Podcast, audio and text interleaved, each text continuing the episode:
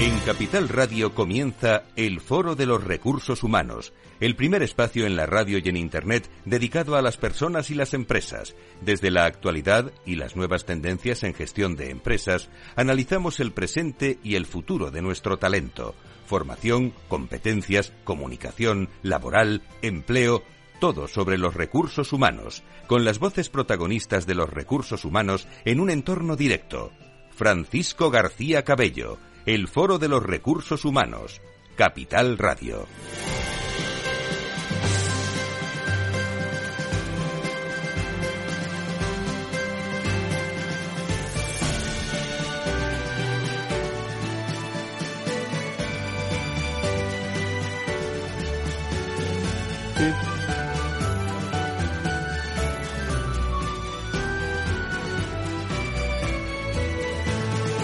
¿Qué tal? Muy buenos días, ¿cómo están? Tarareando que estábamos, la sintonía, Día de Personas y de Empresas, lunes 15 de mayo en un día muy de San Isidro en Madrid. Escuchará el programa también en directo, lo tiene disponible el contenido en www.fororecursoshumanos.com, en Capital Radio, en todos los podcasts y en los dispositivos vinculados también al, al foro de, de recursos humanos, unas declaraciones de nuestros invitados que sin duda alguna van a ser de actualidad, un foro el de hoy que coincide con nuestro Adirrelat 360 dedicado a las relaciones laborales, con la primera Asociación de Relaciones Laborales de España, Adirrelat y sus expertos con los que conversaremos enseguida. Y la noticia, aunque se diera la semana pasada, eh, de estos últimos días, es eh, las relaciones laborales. Está eh, el acuerdo en primer plano de los agentes sociales y la COE sobre subida salarial, unos sindicatos, comisiones obreras y UGT, la patronal COE, CEPIME, eh, como todos ustedes saben, firmaron hace unos días el nuevo acuerdo para el empleo y la negociación colectiva que establece pues esa subida de salarios del 4% en 23, del 3% en 24 y 25, así como una cláusula en revisión del 1% en función de la inflación. Eh, el acto, la foto, la han visto representada, incluso las declaraciones de los secretarios generales de comisiones obreras, de UGT, Unai Sordo, Pepe Álvarez, los presidentes de la COE y CEPIME, Antonio Garamendi, Gerardo Cuerva, y también la, la rúbrica y la foto, a cuya firma también eh, bueno, pues estuvo en primer plano y con una circunstancia, una firma en la que no acudió ningún miembro del gobierno español. Ese es el tono o la noticia de la noticia eh, en, este, en este acuerdo. Las negociaciones que sirven de indicación en la negociación colectiva estuvieron meses bloqueadas, lo recuerdo, aquí lo hemos hablado en este programa muchas veces, ante la negativa de la patronal a incluir cláusulas de revisión salarial vinculadas al alza de los precios, algo que finalmente sí contempla el acuerdo y por el rechazo a pactar una subida para el pasado año y que ha quedado fuera de, este acuerdo. Garamendi se ha mostrado contento y, agradecido, eh, ha dicho que ha sido un acuerdo importante eh, tras reconocer también eh, el momento complicado. Que ha remarcado las relaciones con los agentes sociales y que está demostrando, por otro lado, ha dicho, la responsabilidad. los sindicatos reconocen el trabajo de los equipos negociadores eh, nunca se había firmado un acuerdo en un contexto de inflación como el que se está viviendo en estos momentos. Esas palabras han coincidido. Y un acuerdo que, como digo, establece, eh, lo dejo aquí para la tertulia, eh, subidas de ese 4% para el 23, 3% para el 24 y el 25 y además contempla esa cláusula de revisión salarial. ha finalizado este año el IPC interanual en diciembre del 2023 fuera eh, superior al 4% de subida salarial recomendada, se aplicará un aumento adicional máximo al 1% con efectos de a 1 de enero del 24. En todo caso, el acuerdo, amigos y amigas eh, del mundo de los recursos humanos, del mundo de las relaciones laborales, el acuerdo especifica que las personas negociadoras de convenios colectivos deberán tener en cuenta las circunstancias específicas de su ámbito para fijar las condiciones salariales. La idea precisa, el texto, es que las directrices contenidas en el acuerdo puedan adaptarse en cada sector, y atención, ¿eh? no es que esto haya que hacerlo, y a cada empresa, cuyas situaciones son muy desiguales en crecimiento, resultados o incidencia del salario mínimo interprofesional, todo ello con el objetivo, lógicamente, del mantenimiento y la creación de empleo. Esta es la noticia de las últimas semanas que hoy vamos a reflejar en nuestro programa con alguna de las partes y los expertos y sus profesionales en directo. Si quieres saber todo sobre los recursos humanos y las nuevas tendencias en personas en nuestras organizaciones, conecta con El Foro de los Recursos Humanos con Francisco García Cabello. Y cuando pasan unos minutos de las 12 de la mañana en esta jornada, eh, hoy abrimos nuestro Adirrela 360. En el Foro de los Recursos Humanos, protagonista las relaciones laborales. Adirelab 360, un espacio de la Asociación de Directivos de Relaciones Laborales de España que analiza la actualidad y las tendencias en relaciones laborales en unos momentos claves. Adirelab 360, desde todos los ángulos de las relaciones laborales con personas y empresas en el Foro de los Recursos Humanos. Adirelab 360, una visión completa y diferente de nuestras relaciones laborales. Con contenidos inéditos, eh, bueno, puede haber muchos eh, espacios como este. Les aseguro que ninguno, porque los contenidos son realmente extraordinarios y de reflexión profesional y directa para todos los hombres y mujeres del mundo de las relaciones laborales. Carlos de la Torre, socio del área laboral de Gómez Acebo y Pombo y vicepresidente de la Asociación de Directores de Relaciones Laborales. Eh, don Carlos, encantado de, verle. ¿Cómo está? Hola, Fran, encantado de... Pégate al micro y así, así se, te oye, se te oye muchísimo mejor. Bueno, estamos hablando en primer lugar de la Asociación de Directores de Relaciones Laborales y Profesionales. ¿Qué novedades tenéis o qué nos contáis? Bien, bueno, eh, hemos arrancado el año con eh, algunas actividades que estamos programando y fundamentalmente este primer semestre es el año de nuestras asamblea anual. Por lo tanto, probablemente en junio ya estamos armando un, un programa bastante eh, potente en el que vamos a hablar de dos grandes temas. Un primer tema que es eh, la, la nueva norma UNE sobre compliance laboral que está ahora en fase de información pública. Es una norma UNE que yo creo que puede ser eh, un escudo potente a las empresas frente a inspecciones laborales o litigios judiciales y que va a ayudar seguro al cumplimiento normativo. Cada vez el cumplimiento normativo está en los en los consejos de administración y cada vez es más importante el rol del director de relaciones laborales. Y luego un segundo panel que hablaremos de un tema que luego quizá en el debate vamos a hablar, que es la inteligencia artificial la inteligencia artificial y todo el tema del chat de GPT, el impacto que puede tener en los procesos de recursos humanos en las relaciones laborales. Tenemos ya una ley pionera la ley Rider y tenemos también artículos muy potentes como por ejemplo el artículo 80 del convenio de banca y, un reglamento europeo que marca el camino con derechos de los trabajadores y derechos de los representantes legales para conocer eh, los parámetros, reglas e instrucciones de los, de los algoritmos. Son eh, temas de actualidad, eh, debates de los próximos encuentros.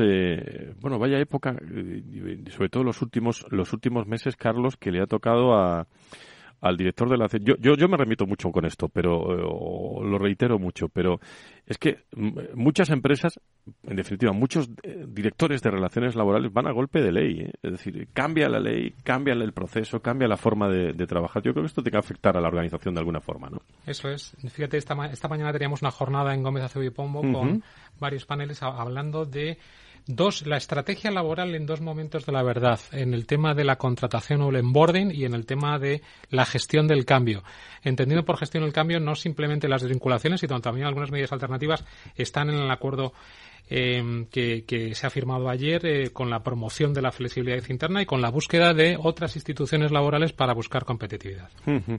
Eh, por cierto, las personas que quieran participar de vuestras actividades en Adirrelab, además de la página web, directores de relaciones laborales que bueno, que conozcan a través del Foro de Recursos Humanos, de las redes, de los contenidos del programa, ¿qué, pueden hacer para acercarse a Pues la verdad es que, eh, primero, nuestra página web es muy expansiva, eh, es, eh, tiene todos los, los, los vídeos de nuestras últimas jornadas en los últimos años, los congresos anuales, los ocho congresos anuales que hemos hecho en los últimos ocho, ocho años y también algunas jornadas, la última que hicimos en marzo en el Consejo Económico y Social, revisando un montón de nuevas normas laborales y su impacto en la, en la vida de las empresas. Y ahí pueden acudir a, revisar esos contenidos. Eh, cualquier, en cualquier momento también nos pueden, nos pueden escribir al correo electrónico eh, que daremos en su momento eh, y que está en la, en la web y, a partir de ahí pues eh, yo creo que todos son ventajas es una asociación que asocia a directivos de las relaciones laborales no tiene coste económico para ninguno de los, eh, de los socios o asociados y tiene las grandes ventajas de poder tener, entre otras cosas, un newsletter mensual con noticias laborales, con podcast de, de, relaciones laborales, con las últimas noticias de las eh, novedades legislativas de ámbito laboral y de las precedentes judiciales de impacto y, sobre todo, también el acceso a nuestros eventos, jornadas y en el fondo es un, es un triángulo en el que eh, proporcionamos conocimiento, comunidad e influencia y estamos muy cerca también de la administración de los sindicatos y de la patronal para ayudarles en lo que necesiten. Pues enseguida, eh, Carlos, si te parece, eh, vamos a entrar en tertulia con invitados interesantísimos. estaba yo pensando que los tres temas que, que tenemos nos dan para mucho. yo creo que para mucho más que, que una hora pero también nos dan para la reflexión. Fíjense ustedes, el quinto acuerdo para el empleo y la negociación colectiva. Vamos a hablar también de. Nos vamos a hacer una pregunta y es que qué está funcionando y qué no de la reforma laboral un año después eh, y los convenios del, del sector que se están desarrollando. Aquí hemos hablado mucho de la reforma laboral y tocaremos también y nos haremos la pregunta de cómo va a afectar a las relaciones laborales eh, y al empleo. ¿Qué dice la de Rider, la inteligencia artificial? Y si nos da tiempo hablamos del calor, que también es muy interesante. Digo, de las últimas noticias eh, que también hemos escuchado algún, alguna ministra, iba a decir, alguna ministra también hablar, hablar sobre eso. Enseguida les presento a nuestros invitados. Conecta con el foro en Twitter, arroba foro RRHH, o llámanos a redacción, arroba fororecursoshumanos.com. Pues presento a nuestros invitados, bueno, Carlos de la Torre, socio del área laboral Gómez Acebo y Pombo, vicepresidente de Arregla, que sigue con nosotros. Saludo a Patricia Ruiz, secretaria confederal de la UGT, que está con nosotros en directo en esta jornada. Doña Patricia, encantada de saludarla. Muy buenos días. Igualmente, hola, encantada de estar con vosotros. Muchísimas gracias. Vaya semana, ¿no? Eh, vaya días, ¿no? Eh, de, de, acuerdos. ¿Cómo se ha vivido esto desde, desde la Secretaría Confederal de la UGT? Pues se ha vivido desde un punto de vista con bastante tensión por el momento en el que nos encontramos, por llevar más de un año intentando llegar a un acuerdo de empleo y la negociación colectiva, lo que hemos llamado la ANC, y con mucha tensión porque llevamos eh, arrastrando desde hace un año y medio más de 1.300 convenios colectivos bloqueados, sin llegar a ningún tipo de acuerdo, seguramente por el miedo, la incertidumbre de de muchos empleadores a pactar un incremento salarial ante la espiral inflacionista y la incertidumbre causada por los efectos de, la guerra en Ucrania ¿no? y de todo el, movimiento de los precios, etcétera. Pero nosotros creíamos que era necesario tener un paraguas, una guía de recomendaciones eh, para los negociadores, tanto de las empresas como de las organizaciones sindicales, para que esos convenios se desbloquearan y enfrentarnos a unos meses, a un futuro que ya está eh, con nosotros, que es el de las altas inversiones que se van a producir para afrontar el reto ecológico y digital de los fondos europeos y necesitábamos un ambiente en el que pues se estableciera una paz social con unos salarios una recuperación de los salarios eh, que, habían estado sufriendo las personas trabajadoras desde que tuvimos el tsunami inflacionista del 6,5 en el año 21. Pues ahora afrontamos todos esos temas en la tertulia y siéntanse en la tertulia eh, como eh, pues podemos hacer turnos, pero podemos no estar de acuerdo, estar de acuerdo, estar de acuerdo con muchas cosas. Bueno, el acuerdo es el que ya está firmado, ¿eh? no querramos cambiarlo. Eh, saludo a Pablo García de Juanas, director de Relaciones Laborales de Orange. Querido Pablo, ¿cómo estás? Muy buenos días, bienvenido. ¿Qué tal? Buenos días, encantado de estar con vosotros. Desde tu expertise, eh, como experto, nunca valga la redundancia, ¿cómo, ¿cómo se ha vivido este, este acuerdo para el empleo y la negociación colectiva? Bueno, yo creo que es una, una noticia esperada por tanto por la parte empresarial como también por la parte sindical, por la conveniencia de poder contar con una guía que nos permita tener esa orientación de cara a, pactar revisiones salariales, no solamente en el 23, sino en los años siguientes, y, esa orientación, obviamente, que en cualquier caso se supedite a la situación concreta y, régimen productivo de cada una de las empresas. Luego, luego vamos a hablar también con, dentro de un rato, con Ana Ercoreca, que se va a incorporar, presidenta del Sindicato de Inspectores de, Trabajo. Pero, Carlos, las líneas maestras, y todos lo planteo en la mesa de tertulia, de, este acuerdo para el empleo y la negociación colectiva son una subida de los salarios del, del 4% para este año, lo hemos repetido varias veces, del 3% en el 24 y el 25 y un suplemento adicional del 1% que está vinculado a la tasa de inflación eh, elevada. Asimismo, el documento contiene recomendaciones relativas al derecho a la desconexión digital, la promoción de la igualdad, la salud laboral, que hablaremos también de eso, o la inteligencia artificial. Sin embargo, me da la impresión, pero no sé qué opináis, que ha quedado fuera una subida retroactiva para los salarios del, del año pasado. ¿Cómo, ¿Cuál es vuestra visión, Carlos? Bueno, yo, yo lo primero en la reflexión inicial eh, me parece que eh, es una magnífica noticia, es un ejercicio una vez más de responsabilidad y madurez de los, eh, de los agentes sociales.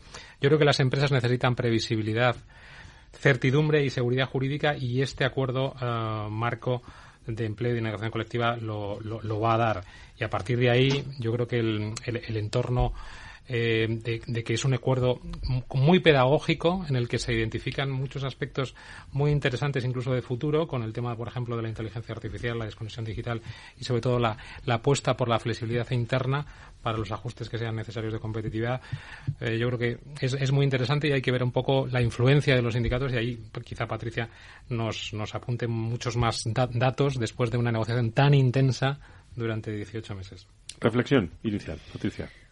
Pues eh, coincido la labor pedagógica porque los que hemos tenido la suerte, como es mi caso, de estar en la mesa de negociación de este ANC, eh, hemos tenido esta, mm, eh, este sentido muy en cuenta. ¿no? Hemos querido hacer un ANC diferente al que había transcurrido en el 18, 19 y 2020, en el que se prorrogaba el ANC anterior y no se mm, establecían los mecanismos actuales que había que hacer frente a ellos. Como sabéis, tenemos un estatuto del trabajo del año 80 en el que no se recoge ningún tipo de nueva eh, de nuevos modelos de, eh, nuevos modelos de contrato y durante el 2020 que nos tuvimos que enfrentar eh, dejando los salarios en un segundo plano nos tuvimos que enfrentar a la salvaguarda del empleo a través de los mecanismos ERTE pues esto sirvió de pistoletazo para que el diálogo social en este caso en el ámbito bipartito siguiera trabajando para Mm, apuntalar lo que debe ser la negociación colectiva en el, en el futuro de los próximos años.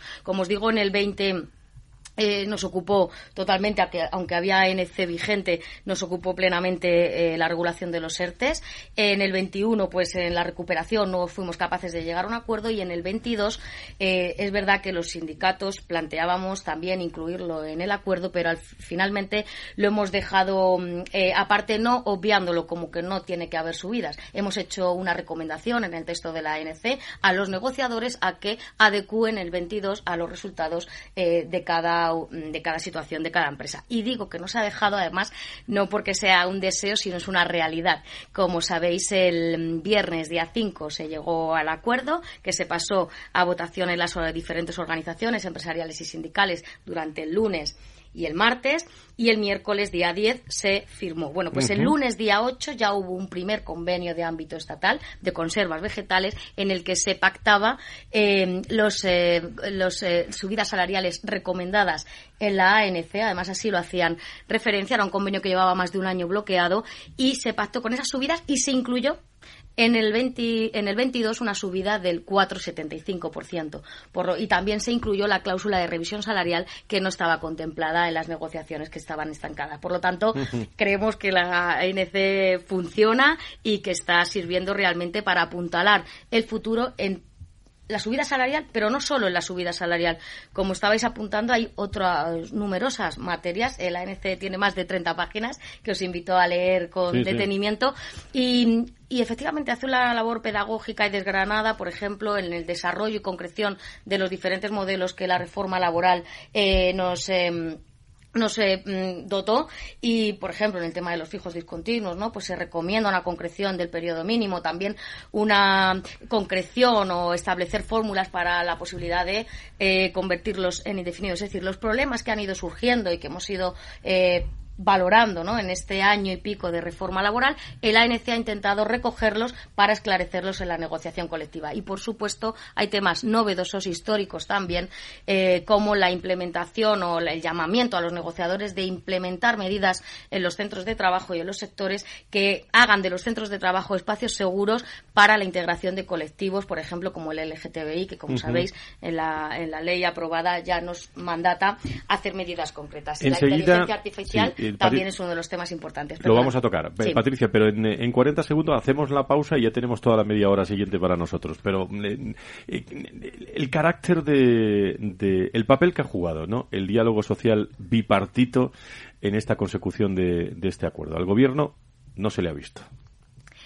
Efectivamente, yo creo que las organizaciones empresariales y las organizaciones sindicales hemos trabajado en el ámbito bipartito en el que llevamos trabajando más de 45 años. Las negociaciones de los convenios han ido eh, adaptándose a las circunstancias y a las problemáticas, también a las situaciones bollantes de, pues, que hemos ido viviendo en las diferentes décadas después de la eh, una vez instaurada la democracia y creo que ahora hemos hecho también otro ejemplo. Está mal que nosotros lo digamos, pero estamos muy orgullosos de haber dado ese mensaje en el que esa eh, colaboración bipartita entre empresas, entre empresas y personas trabajadoras ha tenido el éxito. Es verdad que no renunciamos al ámbito tripartito. Nosotros eh, seguimos en negociaciones con el gobierno y con la patronal de otros temas que también tienen índole laboral y no renunciamos a él. Pero en este caso yo creo que era un cometido em, eh, directamente entre las empresas y las personas trabajadoras. Pausa y seguimos con la ANC como el gran debate. El acuerdo para el empleo y la negociación colectiva en reflexión aquí en Adir con Adirrelap en el Foro de Recursos Humanos.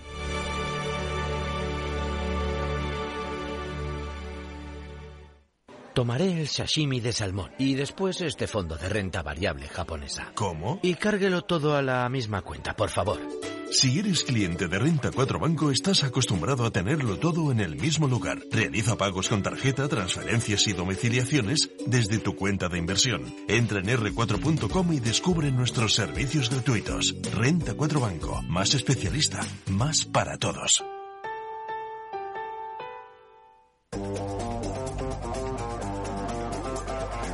Hoy estás aquí y mañana... En cualquier parte. Llega a Capital Radio el primer programa sobre el metaverso de la radio. Todos los lunes a las dos y media de la tarde nos desplazamos por las ondas a diferentes universos con Selena Niezbala y el equipo de la Frontera VR. Sintoniza Metaverso en la Frontera y teletranspórtate con nosotros. Si quieres entender mejor todo lo que rodea nuestro sector alimentario, tienes una cita en La Trilla. Un gran equipo de especialistas te acercará a la actualidad económica y política desde el campo hasta la mesa. Conocerás sus principales innovaciones sin olvidar las producciones más tradicionales. Los sábados de 8 a 9 de la mañana con Juan Quintana, La Trilla de Capital Radio.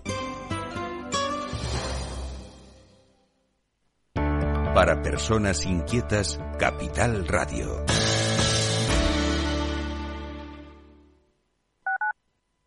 Capital Radio, Madrid, 103.2 FM.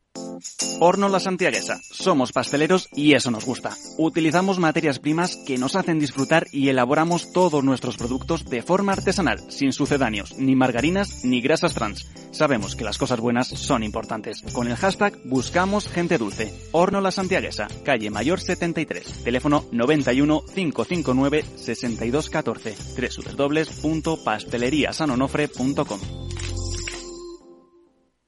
Disfruta de la mejor cocina gallega en Montes de Galicia. Todo un clásico moderno en el barrio de Salamanca. Disfruta de la variada dieta atlántica, de las mejores carnes y pescados tratados con respeto y transparencia y regados con una de las mejores bodegas de la zona. En grupo, en familia o en pareja, Montes de Galicia te ofrece el espacio perfecto en cada ocasión. Hoy estás aquí y mañana... En cualquier parte. Llega a Capital Radio el primer programa sobre el metaverso de la radio. Todos los lunes a las dos y media de la tarde nos desplazamos por las ondas a diferentes universos con Selena Niezbala y el equipo de la Frontera VR. Sintoniza Metaverso en la Frontera y teletranspórtate con nosotros. Si quieres estabilidad en el empleo, poder conciliar tu vida laboral y asegurarte una pensión para cuando te jubiles, debes escuchar Empleo Público. Todo lo relativo a las oposiciones, convocatorias, consejos para preparar las pruebas y la opinión de expertos de las administraciones públicas y de la formación. Los miércoles a la una y media de la tarde en Capital Radio tienes una cita con Empleo Público, con José Joaquín Flechoso.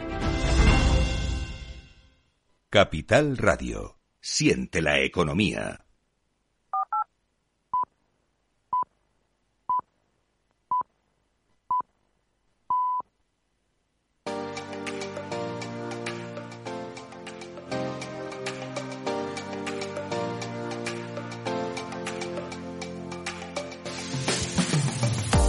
Si quieres saber todo sobre los recursos humanos y las nuevas tendencias en personas en nuestras organizaciones, conecta con El Foro de los Recursos Humanos con Francisco García Cabello. Seguimos aquí en el Foro de Recursos Humanos, no descansamos, ni este 15 también de, mayo, en reflexión eh, sobre el acuerdo para el empleo y la negociación colectiva con Adirrelap. Enseguida seguimos el debate. Por cierto, dos menciones muy, muy rápidas. Una, eh, insistir en el agradecimiento a todas las personas que, que estuvieron en nuestro encuentro anual que hemos ido reflejando aquí en la radio también en www.fororecursoshumanos.com con detalle de, de, lo que fueron esos 20 años eh, con personas y con empresas en la Torre de Iguay. Realmente interesantes las reflexiones para todo el que se lo haya perdido, aunque fueron 500 personas entre virtual y presencial, pues lo tienen a disposición eh, a, través de los canales de YouTube del, del foro, eh, de las reflexiones de las redes sociales, lo tienen a disposición ahí en www.fororecursoshumanos.com. Y la segunda es que ya está en marcha el 25 de mayo, bueno, ya está en marcha, ya está casi El 25 de mayo, dentro de unos días, la semana que viene, prácticamente la séptima edición de la Gala de Recursos Humanos que se va a realizar en Hotel Ritz, donde va a haber una representación ya prácticamente lleno, con casi 200 eh, directivos de recursos humanos en directo en el Hotel Ritz con reflexiones interesantes, con eh, sorpresas, con contenidos. Eh, la guía que va a lanzar WTC del quién es quién actualizada del mundo de los recursos humanos, con DCH, la Asociación de, Directores del Ámbito Internacional y también nosotros allí estaremos como Foro de Recursos Humanos, como idea para Madrid, muy interesante la de esta gala de recursos humanos que se va a celebrar el, el próximo 25 de mayo.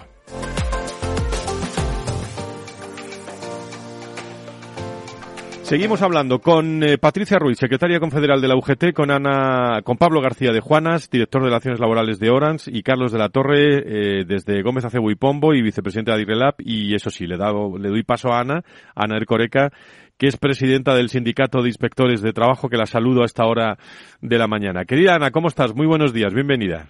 Gracias por contar conmigo, una vez más. Muchísimas gracias. Bueno, sobre este asunto, no sé si quieres eh, decir alguna cosa, el quinto acuerdo para el empleo y la negociación colectiva, eh, ¿quieres avanzar? Independientemente de preguntarte por la gran novedad que es la huelga de inspectores eh, próxima y la situación que estáis viviendo. empezamos por donde quieras. No, por donde, por donde queráis. Respecto al acuerdo, pues todos los acuerdos que se elaboren en mesa de diálogo social, que como decía Carlos, pues dan seguridad, dan estabilidad y, y, son y se celebran por ambas partes porque nos dan una seguridad jurídica y una estabilidad a futuro que esas van a ser las reglas de juego. Creo que, que los salarios se tienen que adaptar y, ajustar al IPC, que el Estatuto de los Trabajadores no lo dice porque sí que es cierto que señala que el, el, salario mínimo interprofesional sí que se revaloriza o se tiene en cuenta el IPC, pero a no ser que tengamos una cláusula de revisión salarial en nuestro convenio colectivo o por acuerdo individual que lo vincule con esa subida del IPC o con esa o con una subida lineal, pues entonces no se nos aplicaría, por lo que considero que, que estos acuerdos pues son beneficiosos, claro que sí. Huelga de inspectores.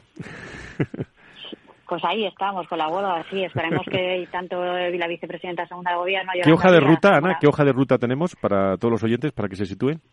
Bueno, la hoja de ruta ya llevamos tres días de huelga que iniciamos en diciembre, enero y febrero. Ahora estamos con paros parciales que se van a ir incrementando en cuanto a su duración y que llegará a una huelga total en la última semana de julio. Todo para reivindicar que, se cumplan con unos acuerdos que hay firmados de 7 de julio, de 16 de noviembre de 2021 con el Plan Estratégico de la Inspección de Trabajo, con una ley ordenadora del año 2015 de la inspección que señala que tiene que haber una estructura y que a día de hoy eh, no tenemos esa estructura y por lo que le pedimos que se cumplan con los compromisos, que se cumpla con la ley y que luego también pues hablamos de diálogo social y hablamos de lo que construye, pero sin embargo ese diálogo social en el Ministerio de Trabajo pues no se está aplicando con sus funcionarios y por eso lo que le pedimos es que durante una negociación, durante un conflicto, durante una huelga, ambas partes, por ley, por el Real Decreto Ley 17 de 1977, por el convenio de la OIT 151, se tienen que sentar. Y hemos enviado cartas tanto a la vicepresidenta segunda de Gobierno, Yolanda Díaz, como a la secretaria de Estado de Función Pública, como a Presidencia,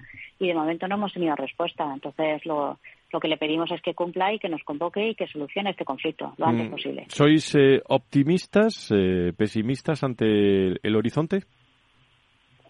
Hombre, pues llevamos ya muchos meses de retraso porque el acuerdo se firmaba el 7 de junio de 2021. El plan estratégico se aprobaba en Consejo de Ministros con ambos ministerios el 16 de noviembre de 2021. Entonces, plan estratégico que tiene una duración de 2021 a 2023. Estamos en 11 de mayo.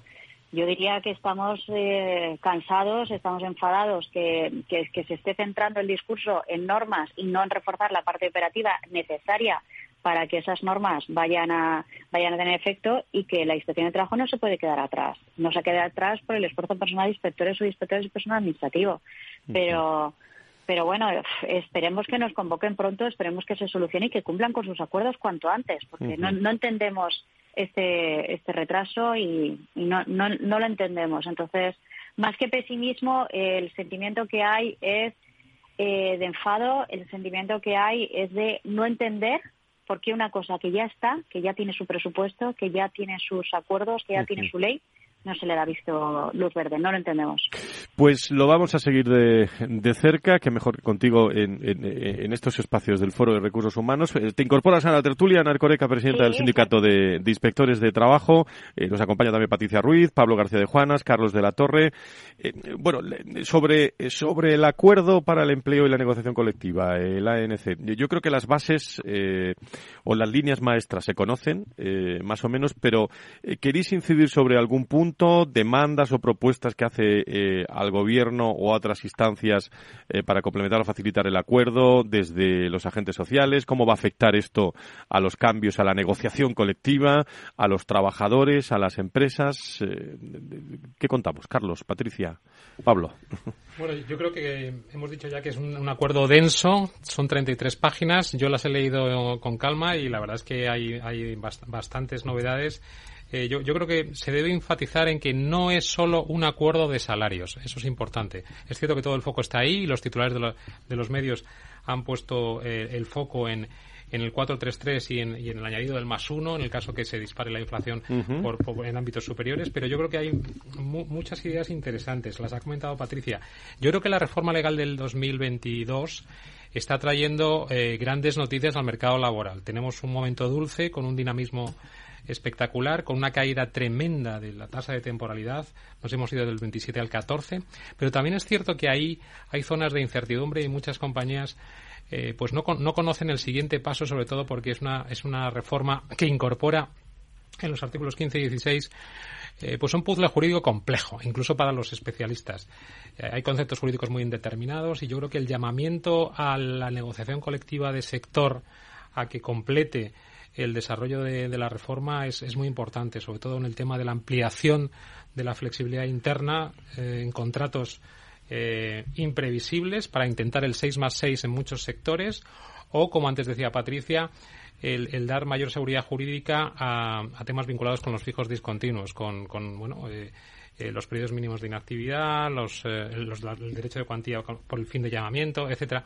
Incluso los, los fijos discontinuos a tiempo parcial, que ese es uno de los elementos nucleares que está debajo de la alfombra y no se sabe si tenemos o no base legal. También, por ejemplo, para las ETTs, pues eh, yo creo que es una oportunidad también que puedan entrar, se necesitará una reforma legal complementaria en la intermediación de contratos fijos discontinuos, no solo para necesidades temporales de las empresas usuarias, sino también para necesidades de los de fijas discontinuos de las, de las empresas usuarias. En fin, muchos temas en la agenda de ese acuerdo, formación profesional, incentivos a la contratación de jóvenes, eh, eh, flexibilidad interna, muy importante la flexibilidad interna. Yo creo que es el, es el gran, el gran eh, aliado para mantener competitividad sin realizar ajustes.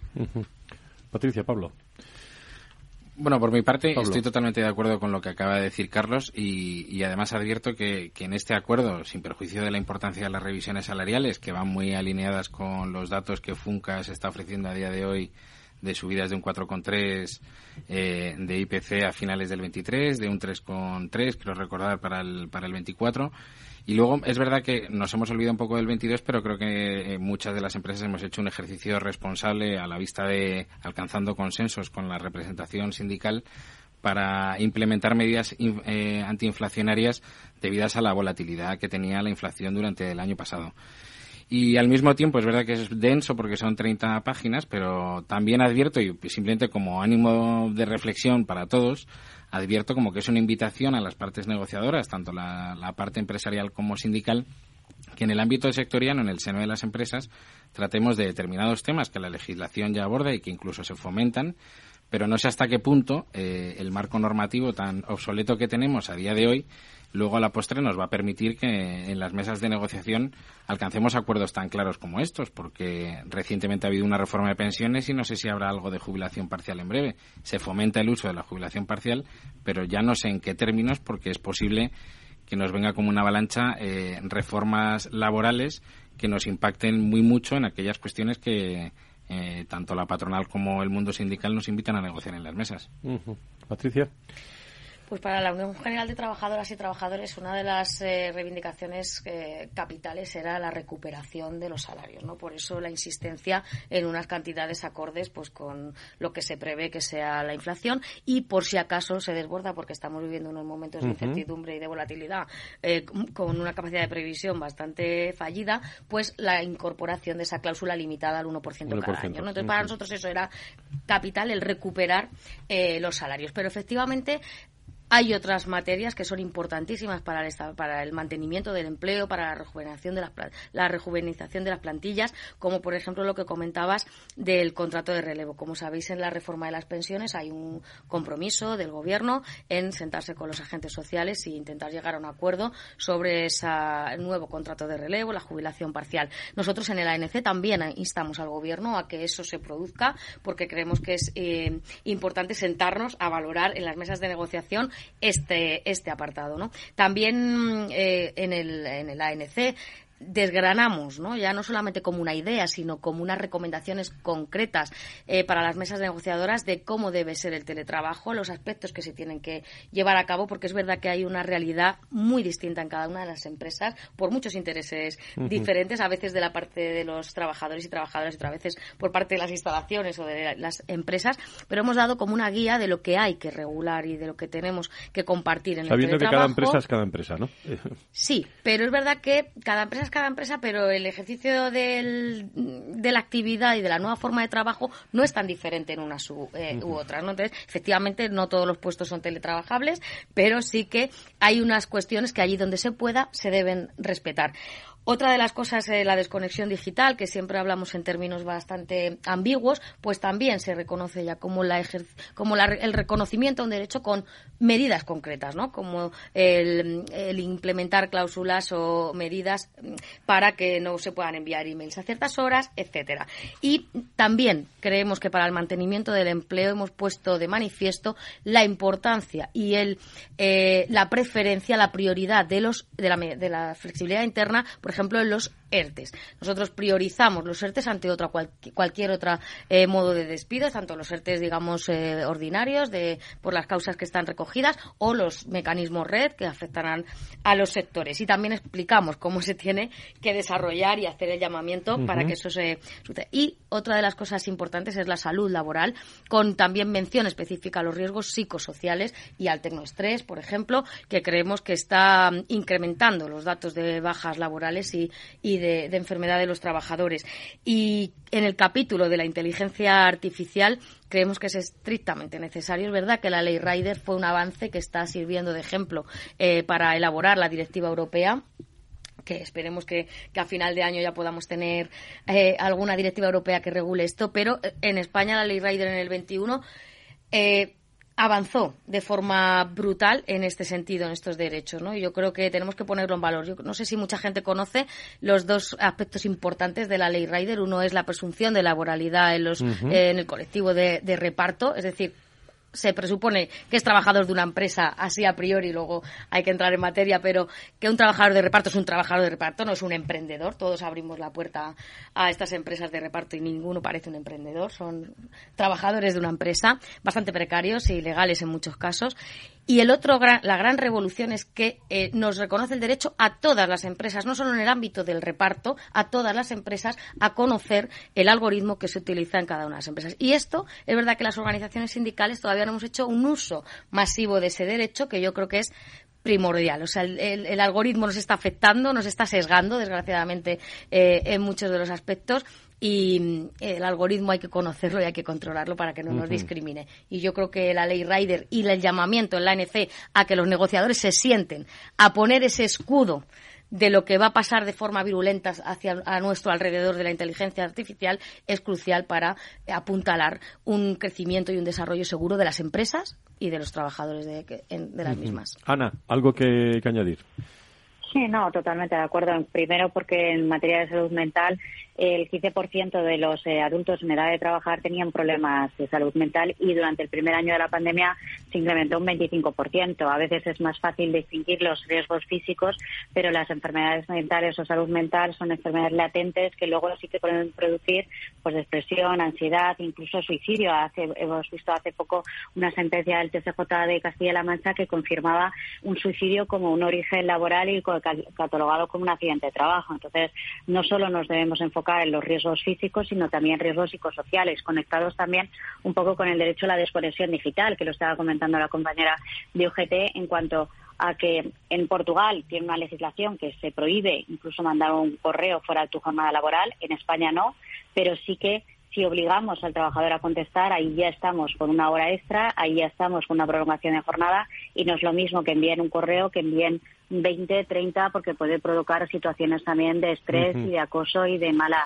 ambiente. En cuanto a lo que comentaba Carlos, sí, la reforma laboral introduce la posibilidad de que las empresas de trabajo temporal recurran a los fijos discontinuos. Antes no se podía porque el Tribunal Supremo lo consideraba como una cesión ilegal. Ahora sí que se puede permitir el uso de esa figura de, fijo discontinuo, pero siempre y cuando sea para cederlos temporalmente a otras empresas y siempre y cuando sea de un carácter temporal, no para cubrir aspectos de estructura y no solo para, para una empresa. Creo que la reforma laboral ha disminuido el ratio de temporalidad, que en España estaba casi al 24%, y que detrás eh, pues estamos también desde la Inspección de Trabajo. Ya en el año 2021 se transformaron más de 370.000 contratos temporales, más de 1.000 contratos al día, y que ahora pues el fijo discontinuo es el gran protagonista, pero que también tenemos que estar pendientes que sea para cuestiones previsibles, que el llamamiento se produzca con antelación, que se produzca también con unos criterios objetivos y que tengan los mismos derechos. Y por último, en cuanto a lo que comentabais del algoritmo, sí, pero el algoritmo con control, con supervisión por parte de de todo el personal, porque nos podemos encontrar con unas situaciones discriminatorias porque el algoritmo vuela solo o controle solo. Por eso en la ley Rider también se da participación a la representación legal de los trabajadores para que puedan controlar un poco cómo se calcula este algoritmo para que no genere situaciones discriminatorias. Nos ayuda, sí, pero tiene que ser controlado y supervisado para que no se produzcan situaciones de desigualdad. Es, eh, es un asunto este que, también lo teníamos previsto en el programa, la inteligencia eh, artificial, su efecto también en, las relaciones laborales, el empleo. Hay, hay datos, eh, Carlos, por ahí que Goldman Sachs habla de, del 24% de los trabajadores europeos podían ser reemplazados por la inteligencia artificial, empleos más amenazados, como relacionados con las ventas, el marketing, la atención al cliente, la administración, la contabilidad.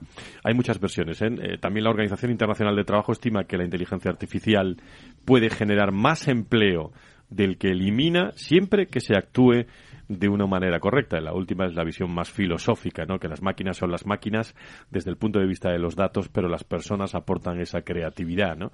Eh, visión desde el punto de vista de relaciones laborales.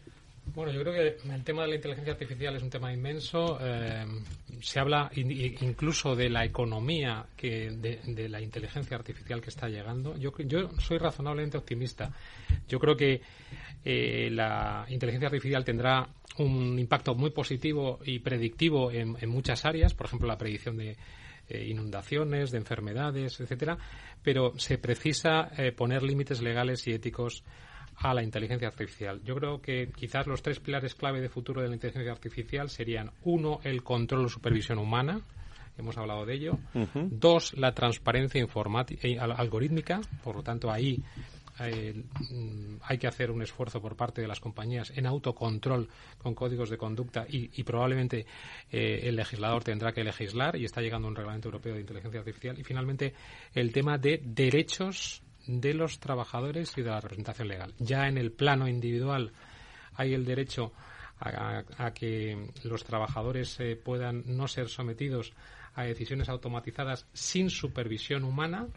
Está en el reglamento europeo, en varios preceptos, y ya, evidentemente, también, como había comentado Patricia, la representación legal de los trabajadores ya tiene, con carácter cross-sectorial, el derecho a conocer los parámetros, eh, las reglas y las instrucciones que puedan condicionar el, el, mantenimiento de empleos o el acceso a los mismos y las condiciones de trabajo. Por tanto, yo creo que hay que valorar en positivo la inteligencia artificial, pero desde luego tiene, tiene peligros y hay relaciones de poder importantes porque hay evidentemente muchas empresas chinas y empresas eh, americanas que están poniendo e invirtiendo mucho dinero en inteligencia artificial para controlar muchas decisiones que van a afectar evidentemente a temas eh, políticos, geopolíticos, eh, de inversión, etcétera.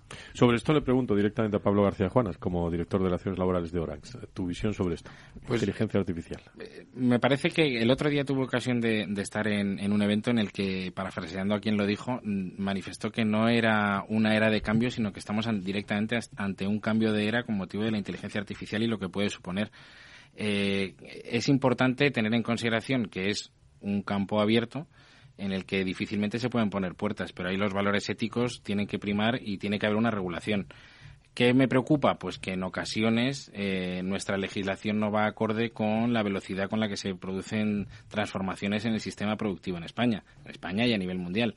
Entonces, eh, la ley Rider es un ejemplo de que estuvo una novedad eh, fenomenal en su momento para regular un sector que precisaba de esa regulación, pero obviamente hay que ir mucho más allá no se trata solamente de, esa ley, es un granito de arena en una playa.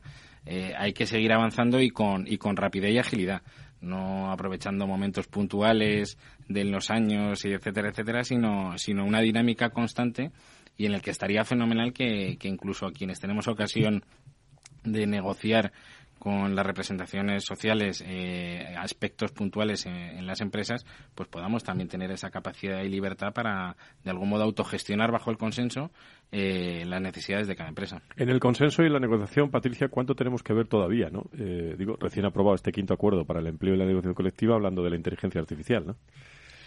Pues muchísimo. Nos quedan muchos, muchas horas y muchos acuerdos, eh, yo creo, por cerrar para regular esta situación que coincido con, con las personas que estamos compartiendo el debate. Eh, es cierto, es cierto que la inteligencia artificial va a revolucionar a nuestro alrededor las formas de trabajo, seguramente los derechos, estará creando seguramente también competencia desleal, numerosos eh, y casi imprevisibles falsos autónomos que aparecen como colaboradores, no solamente de baja cualificación, sino también de alta cualificación. Estamos ya asistiendo a una digitalización de profesiones sin, sin que se consideren como tal, como profesiones sanitarias, de cuidados psicológicos, incluso de de asesoramiento financiero, arquitectos, es decir, ya se está, mm, perdón, permitirme el término, plataformando ¿no? casi toda la realidad del mundo laboral y es necesario ampliar esas miras y salirnos, como bien eh, decían, el, del, mundo del reparto, que hay que tratarlo, por supuesto, y hay que seguir regulándolo, pero hay que mirar más allá. Nosotros en las oportunidades que hemos tenido de hablar con los eh, eurodiputados hemos dicho que en esto tienen que ampliar y que tienen que considerar todas estas cuestiones. A mí lo que me preocupa realmente es que esa espiral de virulencia de la inteligencia artificial que gente tan eh, curioso como Elon, eh, Elon Musk, ¿no? el CEO de Twitter, que dijo que se, iba a destruir la civilización tal y como la conocemos. Y bueno, yo simplemente creo que está eh, haciendo una un gancho publicitario hacia su propia herramienta para eh, como dejarnos lejos de poder abarcarla. Y yo creo que eso lo tenemos que quitar de la mente. Somos, eh, eh, tenemos la obligación de abarcar este tema, de regularlo, de poner ese escudo de derechos laborales en el que nos hagan partícipes de la evolución, la implementación y el control de todo lo que tenga que ver con la inteligencia artificial. Solo eso nos podrá salvar de los efectos negativos del uso del mismo. Dos temas interesantísimos que hemos afrontado. El quinto acuerdo para el empleo y la negociación colectiva. Eh, eh, la inteligencia artificial también cómo va a afectar a, la, cómo va a afectar a las relaciones laborales y nos hemos quedado sin tiempo eh, porque prácticamente nos quedan dos minutos, eh, dos minutos y medio. nos quedan, Carlos, si, si, lo hacemos todo en, en, una opinión generalizada me da tiempo, si no, si no no nos da tiempo sobre si ha funcionado o no la, o mejor dicho, los temas de, evolución de la reforma laboral, qué está funcionando y qué no. si lo relacionamos no nos da tiempo, pero una primera reflexión solo. Pues yo creo que el impacto muy positivo está funcionando la reducción eh, de la tasa de temporalidad, está funcionando la eliminación de la de la temporalidad patológica y también está funcionando la nueva relación entre convenios de sector y convenios de empresa, componiendo coto a devaluaciones salariales en empresas multiservicios. 30 segundos, Patricia. Ha sido una revolución en positiva para el mundo laboral. La baja tasa de temporalidad a la que hemos llegado eh, debe ser un elemento de felicitarnos uno de cada dos eh, contratos son indefinidos. Eh, la temporalidad ha bajado a límites del 14% como lo, eh, en Europa y la reforma laboral tiene cosas que se ha dejado en el tintero y que seguiremos desde las organizaciones sindicales peleando como el coste del despido que hemos denunciado ante Europa y que esperemos también que sea la siguiente revolución para el mundo laboral que sea disuasorio, resarcitorio y justo para los trabajadores. Patricia, gracias por estar con nosotros. Pablo, desde Orange, casi 20 segundos solo. Yo creo que la reforma laboral ha cumplido su objetivo prioritario, que era reducir la temporalidad, porque eso lo ha hecho también eh, eliminar la mediocridad en algunas condiciones laborales que podían tener algunos sectores, pero hay que ser ambiciosos e ir mucho más allá para adaptarnos al día a día de hoy. Eh, Ana, eh, no nos da tiempo casi para nada. agradecerte que también que estuvieras con nosotros en directo en esta jornada como presidenta del Sindicato de Inspectores de Trabajo. Ana Ercoreca, gracias por estar con nosotros. Gracias, Ana. Gracias, Ana. Bueno, se, marchó ya. Gracias a Patricia Ruiz, gracias a Carlos de la Torre, a Pablo García de, de Juanas, gracias a, a Dirrelac. Nos vamos con este pacto de caballeros de Joaquín Sabina.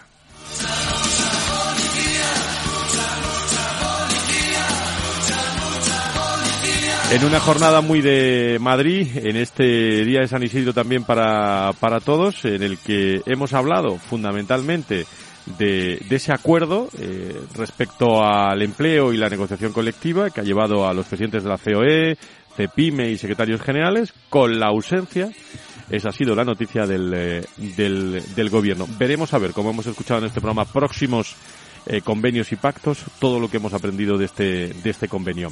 El próximo lunes, más recursos humanos, más personas aquí en el Foro de Recursos Humanos. Buena semana. Adiós. Si quieres saber todo sobre los recursos humanos y las nuevas tendencias en personas en nuestras organizaciones, conecta con El Foro de los Recursos Humanos con Francisco García Cabello.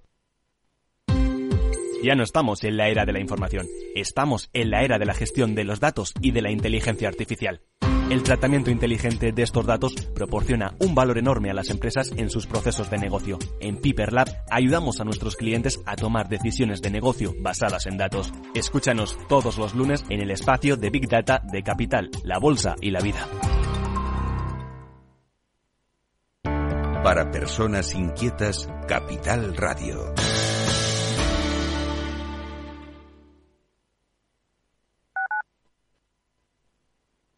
Capital Radio, Madrid, 103.2 FM. Gráficas Naciones. Más de 50 años de experiencia en el sector de las artes gráficas. Apostamos por la última tecnología tanto en impresión offset como en digital y gran formato. Realizamos todo tipo de impresión. Tarjetas de visita, folletos, libros, vinilos, decoración y montaje de stands. Más información en el 91 629 2145 o en gráficasnaciones.es. Disfruta de la mejor cocina gallega en Montes de Galicia. Todo un clásico moderno en el barrio de Salamanca. Disfruta de la variada dieta atlántica. De las mejores carnes y pescados tratados con respeto y transparencia. Y regados con una de las mejores bodegas de la zona. En grupo, en familia o en pareja, Montes de Galicia te ofrece el espacio perfecto en cada ocasión.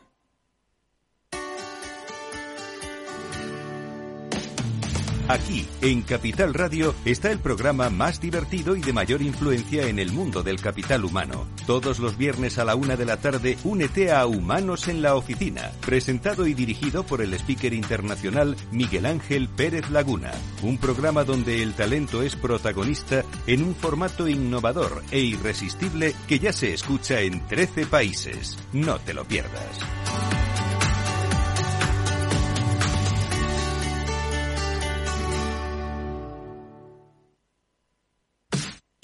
Los viernes en Capital Radio te proponemos descubrir y comprender las estrategias de empresas con éxito que servirán de inspiración y ejemplo para la tuya. Escucha Metaempresas, un programa presentado por Andrés Arenas con la presencia y los consejos de expertos en distintas áreas y profesores de reconocida trayectoria.